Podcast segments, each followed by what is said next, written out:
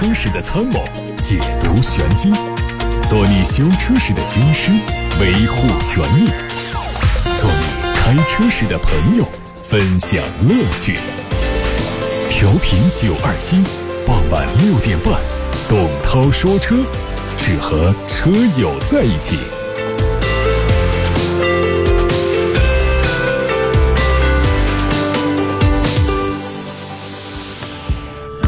看新闻，最近国务院新闻办公室举行了取消高速公路省界收费站的吹风会。会上，交通运输部副部长戴忠昌表示，为了完善高速公路收费体系，要加快现有车辆免费安装 ETC 车载装置，推动汽车前置安装 ETC，拓展 ETC 的服务功能，鼓励 ETC 在停车场等设车场所应用，实现机动车注册登记信息共享，便利车辆安装 ETC。预计在今年年底之前，实现高速公路入口车辆使用 ETC 的比例达到百分之九十以上。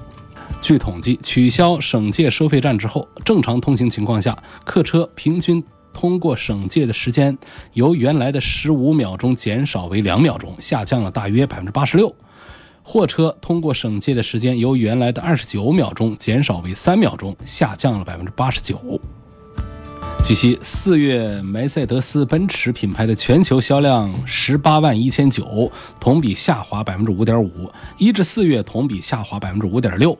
尽管如此，他们在中国市场的销量仍然是创下了同期最高。数据显示，奔驰四月份在中国市场卖新车五点七七万辆，同比上涨百分之零点八，一至四月累计卖新车二十三点二一万辆，同比增长百分之二点二。单一车型方面，以 C 级、长轴 E 级为代表的国产阵营仍然是奔驰的销售主力。SUV 方面，GLC L 四月份同比大涨百分之十七，到了一万一千八百辆，继续稳居国内豪华 SUV 销量榜首位置，大幅领先了宝马 X3、奥迪 Q5L 等竞争对手。四月份，中国乘用车市场的销量跌幅扩大，就连奥迪交出的答卷也不如以往漂亮。在中国市场，奥迪四月份卖了四万六千多辆车，同比下滑百分之十一；一至四月份，在中国交付新车二十万五千六百辆，同比下滑百分之零点五。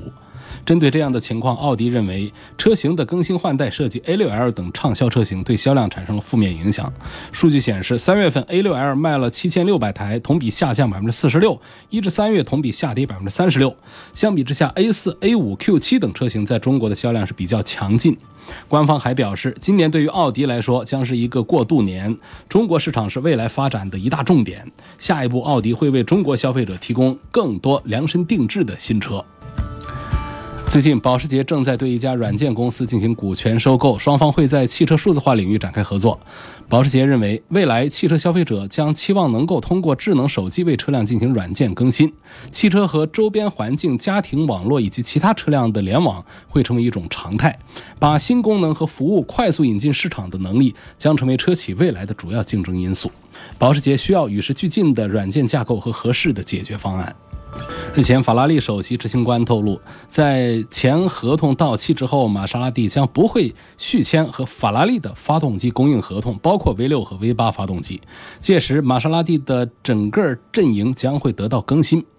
更为重要的是，玛莎拉蒂说会打造电动化的产品，为每一个型号提供插电式混合动力系统的选项。除了全新 SUV 平台会和阿尔法罗密欧共享之外呢，每款车型还会提供电动版本。此外，根据玛莎拉蒂北美首席执行官的说法，公司还没有像特斯拉那样的完全电动计划，这意味着他们很可能在母公司菲亚特克莱斯勒那儿寻找未来。目前，克莱斯勒已经为玛莎拉蒂提供制造 V6 发动机的材料。而在法拉利方面，官方说这有利于释放汽车和发动机扩大产能的能力。按照规划，到二零二二年，法拉利计划增加多达十五款新车，年产量预计会从目前的八千台左右增长到一万辆以上。在外界对特斯拉自动驾驶功能充满质疑的时候，它的首创人马斯克却在近日宣布将放开方向盘。他会从纽约出发，并最终到达洛杉矶，整个过程完全由车辆自主驾驶。还宣布这一驾驶计划会在今年年内实施。不过，外媒对此评价说，很难相信特斯拉能够解决所有的自动驾驶问题。日前，有海外媒体曝光了一组宝马 iNext 量产版的内饰照片，图中看到。新的中控台和宝马家族现有的设计不一样，它有动感十足的仪表台、最新的挡把造型和竖状的空调出风口。这款车计划在二零二一年正式亮相，可能会被命名叫做宝马 i 五。它会基于全新的纯电动平台打造，并配备第五代电驱动系统和专用的悬挂技术，续航里程有可能达到七百公里。国产版的沃尔沃 x C 四零会在五月二十四号正式上市，预售价二十六万五起。新车延续了进口车的外观和部分配置，比如说十二点三英寸的全液晶仪表盘、全景天窗、无钥匙进入和一键启动等等。同时，高级驾驶辅助功能也不会缺席。动力方面，T 三车型用的是一点五 T 的三缸机，T 四用的是低功率的二点零 T，T 五是高功率的二点零 T，最大功率两百五十二匹，全系标配八速手自一体变速器，并推出两驱和四驱两种版本。北京现代旗下的第四代升达最近上市了。新车根据配置的不同推出八款车型，售价区间是二十万二千八到二十七万二千八。相比上一代车型，它的设计有着非常大的突破，整体线条更加大胆。前有六边形的前进气格栅和分体式大灯，后有贯穿式的尾灯。此外，国产版车型经过加长之后，对地柱设计做了调整，车长四米九三，轴距两米八六五，采用的是二加二加二的六座布局。全新车型提供了一块十点二五英寸的触摸屏，搭载了百度智能网联二点零版本的系统，蓝牙导航、车联网功能都是有配备。动力方面是全新升级的二点零 T，最大功率两百四十匹马力，匹配的是八速手自一体变速器，还有智能四驱。官方消息：东风悦达起亚全新 K 三的预售价格区间是十万五千八到十三万三千八，预计在五月十六号上市。它在海外版的基础上，针对前脸造型做了重新设计，中控台的布局也有优化。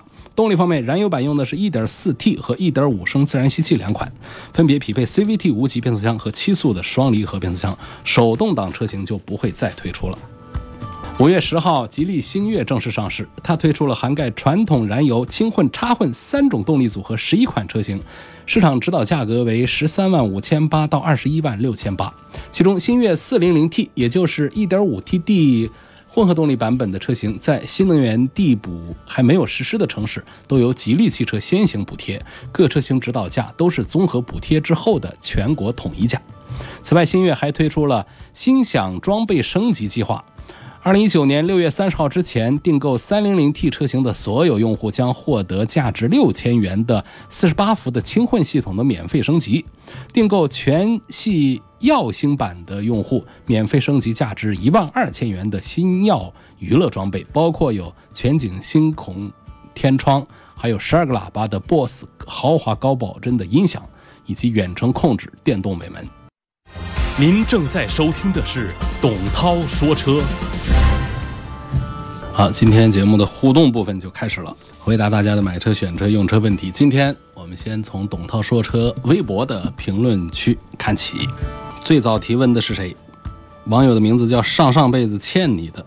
他问这个马自达的 CX 五的后期维护保养费用以及保值率如何？呃，低配裸车十五万是否值得入手？低配裸车十五万。如果说是这个呃贷款价格的话呢，就是贷款买车的裸车价格的话呢，我觉得还是比较划算的。但如果说是这个全款买车的价格，呃，那就更划算了。我认为呢，从价格上呢，它是有优势的。但是呢，这车的推荐指数呢，我觉得还是比较低，因为马自达这个品牌确实是这几年是发展的叫嗯越来越慢。问题是越来越多，主要还是对中国市场的误判。主要的产品马自达六在质量上也是出现了很多的问题。那么其他产品的质量控制一直是一个问题。呃，日系车其实其他几个品牌都走得很稳，不仅仅是本田、丰田、日产这几个，呃，其他的几个也是。虽然说是发展的并不快，但是呢，它比马自达的这个情况呢，可能还是要稳健一些。我认为。主要还是两家合资企业埋下了一些伏笔，一个马自达啊，跟咱们两个，跟一汽、跟长安分别做了合资，就导致在中国市场上常年的累积了一些问题。那么这样的一种问题格局出现之后呢，想再恢复原来的竞争这个强势，就非常的难。这个 CX 五呢，这个有一些投诉，包括它的转向的问题，包括它的这个发动机的故障的问题。啊，都有一些。我觉得马自达是违背了两个这个主要的规律，就是它从这个马自达六，呃开始的这种改锐意开始，从那儿是一个啊换代的一个转折点，就是它做的是平行换代啊，你可以买老的马自达六，也可以买锐意，那不是他一家在做呀，好多品牌都在这么做呀。但是呢，平行换代的前提是你的品牌要足够强。第二呢，平行换代的成功案例都是 A 级车，这个 B 级车啊是很少做成功的。这个马六啊，它就是一个 B 级车。所以说，这个曾经是金字招牌的这个马自达六呢不行了以后呢，整个马自达体系的其他车型也就不大行。CS 五刚出来的时候呢，关注度还是比较高，但是到后来啊，就越来越多的网友感觉呢，就是它身上的一些东西呢，不是我们消费者所要的。啊，可能作为一个车本身来讲呢，它还是可以的。比方说，我们把它底盘升起来，你跟大众的车对比一下底盘，马自达底盘就做得好一些，工工整整、漂漂亮亮的。但这不是我们中国消费者要的。我们中国消费者坐进车厢之后看一下内饰，哎呦，这一代的还稍强一点，上一代的可丑。然后它的接缝大，你看仪表台上那些按键之间的缝啊，那灰掉进去之后就特别丑。我们随随便便的可以，不说是。插进去硬币的话，就是反正名片这些东西就很容易插进去。但你说这个做工精细一点的名片是不容易插进那个按键之间的缝隙的，啊，这个是很直观的一个体验。你再看那个车门上的窗户那个玻璃，玻璃和夹玻璃的那个皮条之间的这缝，也是能看出它的制造工艺来的。你看这个马自达 CS 五的这个缝就大。因为有这些东西之后，我们中国消费者其实是很看重面子，很看重我这车的精细化程度的。你说你底盘好，我又看不着，你这面上做这些东西让我不高兴，所以这车它就一个月卖多少呢？两千、三千台，长期从去年到今年都这样，啊，不是说掉下来就一直不行。这说明什么？就我们消费者其实是很明白的，两千、三千，大多数的车友们可能就没个概念。那我们就要做对比，我们说一个途观，随随便便就是一万多台。啊，CRV 一两万台，就这这一对比，你看它卖两三千台，这销量是个什么样的概念呢？所以，另外一点呢，就是推荐指数为什么不太高呢？CS 五呢？刚才这位网友也在关心它的这个保养方面，它的保养费用就不便宜，因为它有一个叫创驰蓝天技术的发动机，不管是不是一个噱头，但是它。这发动机的压缩比确实是比较高，燃烧效能还比较高，所以它对机油的要求也高，要用全合成油。然后它的工时费也不便宜，加起来一个小保养就得八百块钱啊！大家好多人又对这没概念，八百是个什么意思？我们很多这个价位十几万的车的小保养费用就在五百块钱。那么以此来类推，那其他的这一方面的这个费用，维修保养方面，它的成本算是中等偏上的一个水平。所以综上所述。这个马自达的 CS 五，我的推荐指数并不高。一九款的途锐是否值得买？途锐是不是小众车？它的后期保养以后方便吗？这是两个问题。其实啊，第一个呢，我觉得现款优惠之后的大众的途锐，我觉得是值得买的，因为这个进口大众的这个制造工艺啊，跟咱们这个上汽大众、一汽大众那还是呃有区别，还是比他们要好得多的。而且呢，这个这一代的这个途锐啊，它的平台非常好，跟 Q7 啊是一平台。然后它的 2.0T 的版本现在最低的就卖个五十万，过一点这样的一个价格，那是我认为是性价比是非常好的。就算是买它的 3.0T 啊，3.0T 的也是在六十几万，我觉得是挺划算的。嗯，它是不是小众车型？我觉得还不能把它列入到小众车型。作为一个豪华 SUV 来说，它的销量本身就大不了哪儿去。呃，手上没有它的销售数据，但是我觉得它不算是小众车型。整个进口大众就指着它卖钱了。你要它还是不行的话，那别的，那整个进口大众体系就完了。那么这就涉及到第二个问题：我们进口大众确实是一天不如一天，这个品牌的亮度是越来越暗了。原来我们说这开的是一进口大众，那是一个上汽大众，高看你一眼。就现在不行了，现在就是。呃，节节败退着，就跟一个咱们的这个合资的大众是这个区别不太大了。那这样的话，我们消费者为什么还会再去买这个进口大众呢？那么相近价位下，大家为什么不去买其他的高端品牌去呢？还考虑这个大众的 logo 吗？对，就是这个进口大众的形势，如果说再弱的话，那么我们的经销商都是自然人投资啊，都是我们的这个社会力量投资，也不是厂家直营的。那我们这投资人都是想挣钱的，你老让我亏钱，你的保有量那么小，我连售后车间都不挣钱了，我还开这个店干嘛？我关张卖奥迪去，哎，我去卖奔驰宝马去了。所以这样的店子，如果说一家家关，你比方说，我们武汉原来就是有两家店嘛，一家在盘龙城，一家在光谷，然后光谷就没了嘛，改一汽大众去了嘛？为什么？它卖不动啊，嗯，保有量也小啊。所以在这样的一个趋势下，如果说大家经销商们再撑不下去，再关张的话，你这车的这个维护保养，它自然就是一个麻烦。当然。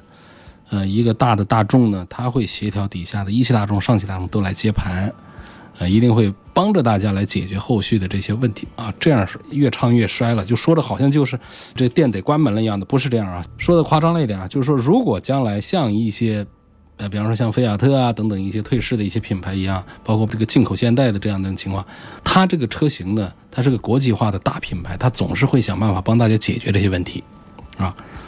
好，总之吧，我们还是给这个车说值得推荐吧，好吧。下一个问题说，想问一下，十五万元以内有什么小型 SUV 或者说小型的两厢车配备了 L2 级的自动驾驶？啊，如果没有的话，就包括预碰撞、ECC 自动泊车这些辅助驾驶功能，新手用，最好是大厂的合资车。哎呦，这个可能就没有大厂合资车，我的印象当中没谁家做了。我们的长安、我们的吉利都搞了这些事儿。L2 这个自动驾驶是个什么概念呢？在这儿跟大家啊聊一聊啊。呃，国际上呢，把这个自动驾驶技术啊分成了应该是六个级别，零、一、二、三、四、五六个级别，级别越高，这个自动化的比例和程度也就越高。那我们普普通通的一个车，一般都是非自动化的，这就是零级。然后呢，再加一些这个什么电子稳定系统啊。啊，一些牵引力控制啊，等等一些这些玩意儿的话呢，我们可以算零点五了，啊，就是零和一之间的这种级别。那么一级 L 一级别呢，可以算是这个还算强一点的这个辅助，比方说我们的自动防碰撞、定速巡航，其实都可以算到第一级的这个辅助驾驶 L 一级别的自动驾驶。比方说我们要接近一个障碍物的时候。我们脚没踩刹车，人没反应过来，那车它探测到了，它噔，把你车刹停了，这就是一级，L 一级的定速巡航。在高速公路上，我们达到一个呃这个固定的一个时速之后呢，这车子它就可以不踩油门，它按照这个速度来巡航，这都属于 L 一级别的呃这个辅助驾驶。那这其实已经比较普及了。然后呢，我们还有一些车呢，它推出了自动泊车功能。那什么意思啊？我们有一些人侧向停车啊，很头疼，包括正向停车头疼。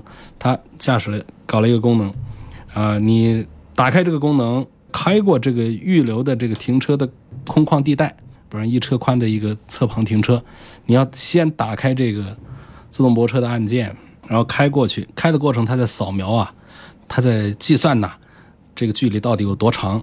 我待会儿方向打多少啊？怎么弄？怎么弄的？这是电脑在工作。开过去之后，然后再挂到倒档上去，它噔，车子就自动的根据刚才的计算结果，把车子给你侧向的。通常来说都是一盘子，啊，然后再往前顺一下就可以停到位。这个叫什么？叫这个自动泊车。在自动泊车的过程当中呢，我们双手是可以离开方向盘的，而且你要是碰了方向盘，你还自动接管它了。你不碰方向盘，然后脚底下呢，你可以不管刹车。但是呢，我们从安全的角度考虑呢，就大家还是把那个脚啊绷在那个刹车踏板上面，以防万一你这机器的东西它万一失灵呢，啊，所以其实啊，真用这个的也就少了。那么哪些人用呢？我觉得还是新手朋友们熟练的应用自动泊车呢，还是停车给自己带来一些方便。但是熟练的这个车手们、驾驶员们，我看是没谁愿意用，用这其实挺麻烦的，得比着画着看半天弄，呃。所以这个就是一点五级的，介于第一级和第二级之间的。那么什么叫第二级呢？那第二级呢，它就就刚才这位朋友提的一个需求了。它在一个特定驾驶模式下，有多个辅助驾驶系统来控制转向、加减速。啊，比方说，它可以对路标进行识别。你在路上正走着，不是有白色的虚线吗？你要是压线，它噔噔噔噔把你方向给调整一下、纠正一下，这个就是 L 二级别了啊。或者说，在一些明显的这个压线的这种行为的时候，你感觉方向跟你别着来、拧着来的那种，这也是一种 L 二级别的自动驾驶。但是它自动化的程度是非常有限的，就是你不能脱离方向盘，让这个车自己跑的。然后呢，还有 L 三、L 四、L 五也分别说一下。这个 L 三级别呢，就是我们可以放手方向盘了，但是呢，放手的时间不能长，它就放一会儿，允许你去干一个什么。比方说，我要把手机啊，呃，连个线，充个电，要插上充电头，单手操作不方便吧？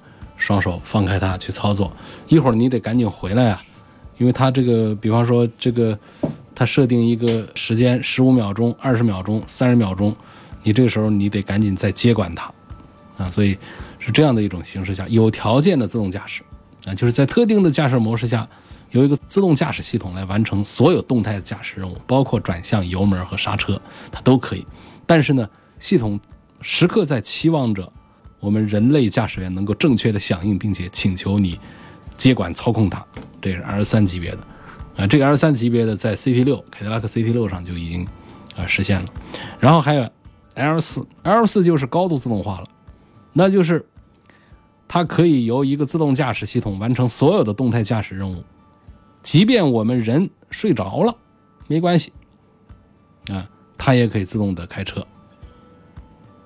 但是呢，它仍然是期待着人类驾驶员能够有所响应的来接管操控的。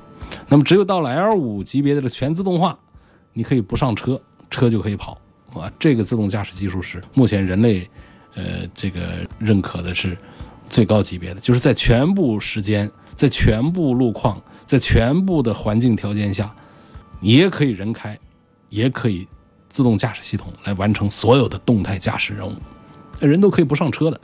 那是我们的未来了。好，回来。那刚才那朋友呢？他其实不是想打听什么叫 L 一、L 二、三、二四、L 五，估计他都知道。他就想问一下，十五万以下哪些车有这 L 二的自动驾驶？还有合资车？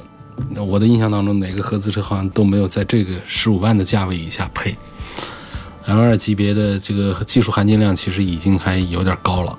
呃，所以它的价格往往还不便宜。越来越多的企业都在开发自动驾驶技术啊，在实验室里面常常都传出说它到 L 三、L 四，但真正说能够量产上市的，呃，能够上 L 二的就已经是很牛的品牌了。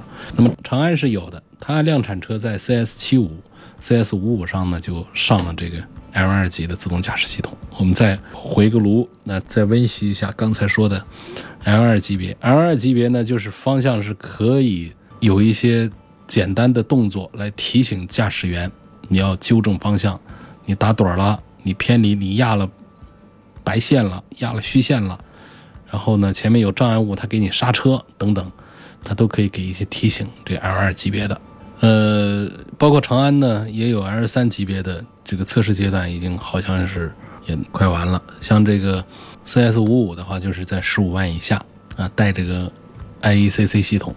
当然也是到了顶配了，它有弯道自动减速，有这个车道保持，啊，这个，但是你在进行变道操作的时候是需要驾驶员亲自动手的啊。然后还有一个就是吉利，吉利因为它有沃尔沃的技术支持啊，所以它的 ACC 自适应巡航系统呢，它很早就在帝豪、GL 啊这样的十万级的车上有了。那么博瑞啊、缤瑞这些都是有 L2 级别的。啊，这个到了 L 二级别呢，它确实要花不少钱，因为它有多个传感器，硬件方面它要具备更高级别自动驾驶功能。只是我们现在地图的精度不够，所以往往呢，这个有这么多的传感器可以控制油门、刹车、方向，按道理是可以实现全自动驾驶，但是我们的地图精度不够，我们的软件智能化不够，我们的软件稳定性不够，等等，包括我们的卫星这个传输技术。它都还不足以精确的控制车辆，啊，不足以说有很高的这个安全性能，所以现在大不了能上个 L 二级别，就这样的。那总之呢，就是这个高端的这个车型上呢，这个 L 二、L 三级别的都有，嗯，但是呢，人类的驾驶员的驾驶水平是参差不齐。呃，L 二级的自动驾驶呢，对路况的判断呢，呃，它不如有经验的驾驶员，但是对于距离和速度的判断的话呢，它自动驾驶技术它就优于我们人类了。尤其是对于我们的新手朋友来说，能够有这样的系统，那还是比他们这一波开车还是要安全一些的。所以，对于行人的安全意识呢，也有一定的这个积极作用。下面有个朋友问陶女士问，最近想买一辆一八款的进口途锐典藏版，据我所知，它已经绝版，目前最近生产日期是一八年的二月，离现在已经有十五个月左右。车放了这么久，问性能、机油方面有没有影响，还值得买吗？这个得看这个店方啊、经销商啊是怎么保管的车辆。放那儿一直接灰十五个月的话呢，这样的车呢，打个狠折，把机油啊各方面换一遍新的还是可以的。但如果说是他经常在保养用的话，呃，经常在动一下的话，这个还是打点折，直接买了用是没问题的。在今天微信公众号的后台上，我看到一个留言，他说前天周六下午六点，在汉口北大道刘店往蛇口方向，我看见一辆黑色的哈弗 H 六，车顶上坐着一个男孩，我也开的是 SUV。当时我的前面有两辆轿车，就没看到车牌。很确定的说，男孩不是脑袋伸出窗外，而是一屁股坐在车顶上。更让人不可思议的是，驾驶员的车速还很快。这种行为现在交通法规有没有办法治？有的，这肯定是。啊，我首先不想谈违法的事，我就觉得这个开车的人肯定是脑子有毛病，他不仅仅是不懂法的问题了。再不懂法的人，起码也有一个起码的，这不叫安全常识，就是生活常识了。你连这都不具备的话，怎么还每天早上还出门呢？这车顶上还坐着一个男孩，这是孩子的亲人吗？这种啊，赶紧报警啊！交警把他拦下来，这个是违法的。头手伸出窗外，学驾照的时候，大家应该受过这样的训练培训的。头手伸出车外，他都是违法的。你别说一个人坐在行驶的车顶上，当然我们现在这个交通这个法规啊，对于这种情况的处罚呢又很轻，好像就是罚一点分，罚一点点钱，主要是靠大家自觉了。所以看到这种情况啊，大家呢从这个社会公德的角度，打一个报警电话，打个幺幺零，那这是我们最起码应该做的。呃，如果说再有一点。爱心，再有一点时间的话呢，可以开到他的旁边提醒他，但是不要惊动，不要激怒这样的神经病。他要是跟你还飙起车来的话，那孩子在天窗上就更危险了。总之，我都不愿意，真是不愿意碰到这样的事儿啊！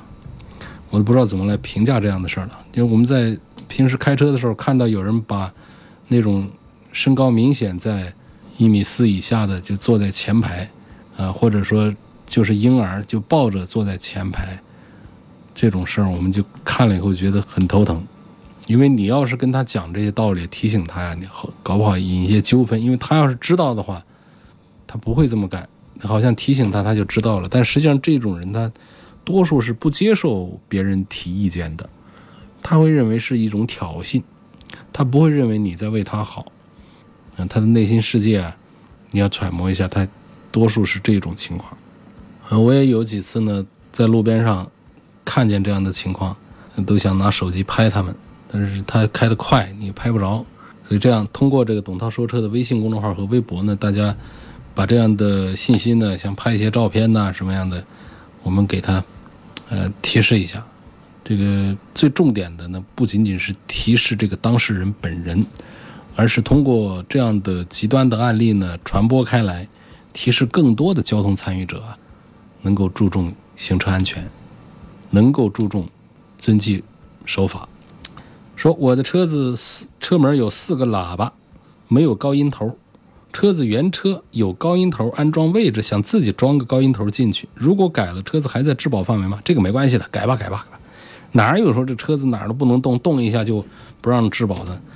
你动的就是一个 A 柱这儿的一个小高音头，就算是将来有啥毛病的话，如果你是六安全气囊的，大不了影响了你这个安全气囊的这么一个质保，我觉得这个也都很过分。而你的其他部位你没碰着的，不至于因为你这一个地方的一个小的一个细微的一个改造，来导致你整车脱保。问阿尔法罗密欧明年会不会上新款呢？我关注它很久了。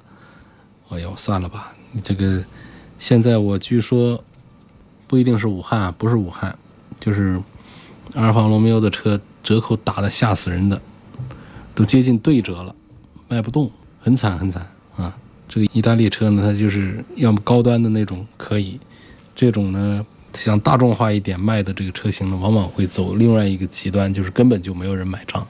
呃，导致完全卖不动。设计呢，呃，大家也不接受。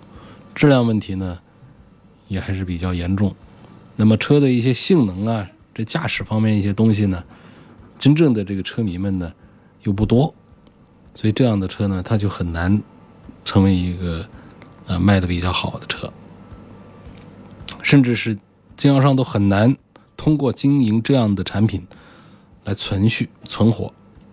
凯迪拉克的车优惠都好大呀！上周去看了 XT 五，裸车才二十七万，XTS 二十五万。我喜欢凯迪拉克的外观和扎实，就是油耗和后期保值问题让人头疼。现在这两款车值得买吗？我觉得是值得买的啊！这个保值肯定是要要比其他几个一线豪华品牌是要弱一些的，但是呢，你是不保值，但是你买它不就便宜着吗？啊，你而且不是便宜一点点，那别的有一些只便宜一点点的，它保不保值？我们觉得会在再转手卖掉的时候会有损失。你这本身就优惠这么大了，你就算它不保值不保值，你开个几年，你还卖不过一途观呢，对不对？所以我觉得优惠到这儿的话，可以买了吧。之前听你说销量较低的车尽量不要买，凯迪拉克 CT 六月销七八百，这算低销量吗？那当然是啊，呃。豪华的这个大型轿车，那很难说是谁家要过万的，但是呢，得有个五千台左右，呃，这算是比较好。好不行，三四千台，再不行一两千台，你总得有啊。你千台不足，那还不说销量低吗？那是太低了。啊，还有希望从车的角度点评一下全新一代福克斯，它为什么现在落寞了？作为曾经的紧凑级别的运动标杆。空间加长，变速箱和颜值都有升级，为什么现在这个级别反而没有竞争力？这跟整个美系品牌在中国市场的影响力衰减是有关系的。你想，二十年前，那别克跟奥迪是齐头并进的，啊，往往买豪华轿子车的人会在我是买一个别克君威新世纪。还是买个奥迪 A 六来纠结？你现在还有这样的事儿吗？这，那么就是整个的是一个从别克，啊，雪佛兰、吉普、福克斯，就它整个是一个体系，是一个往下下往下行的一个状态。福克斯呢，这个产品呢，也是受了其他一些车型的拖累的影响。呃，像这个翼虎的一些毛病，导致福特的形象受损。然后呢，整个福特公司对于四 S 店的这个服务问题的这个管理管控，也导致它的售后的口碑、售后服务品质的口碑下降。再加上车型呢这几年的更新换代推的特别慢，那大众啊这些原来还可以跟就它原来还可以跟大众 PK 的时候，呃，那就是像福克斯那个时代，呃，往往跟高尔夫啊跟这些 PK 一番下来，搞不好就赢了。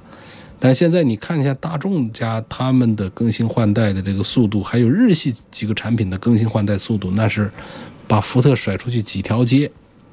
你说这些因素的影响下，福克斯是一个还不错的车，但是它也没有办法能够这个独善其身呐。所以它也再加上这一代的这个新一代的福克斯啊，也是挺让人失望的。坐进去啊，一点喜感没有，一点惊喜没有，全是塑料感。有多少人喜欢那个福特的那一副好的底盘，开得很爽呢？我常常飘扬啊，标致雪铁龙的底盘系统好，有多少人喜欢开车的这种感觉好呢？更多的人喜欢的是本田的、丰田的、日产的这种驾驶的感受嘛。所以人家那些车卖得好。所以综上所述，这是这个福特的老福克斯也好，全新一代福克斯也好，落寞的原因。感谢大家收听和参与，董涛说车。周一到周五的晚上六点半到七点半钟，通过调频九二七电波直播，也通过蜻蜓 FM、喜马拉雅以及九头鸟 APP 直播。更多的问题，大家可以通过明天晚上的直播继续参与互动。今天节目的音频会在明天晚上的六点钟上传到董涛说车的微信公众号。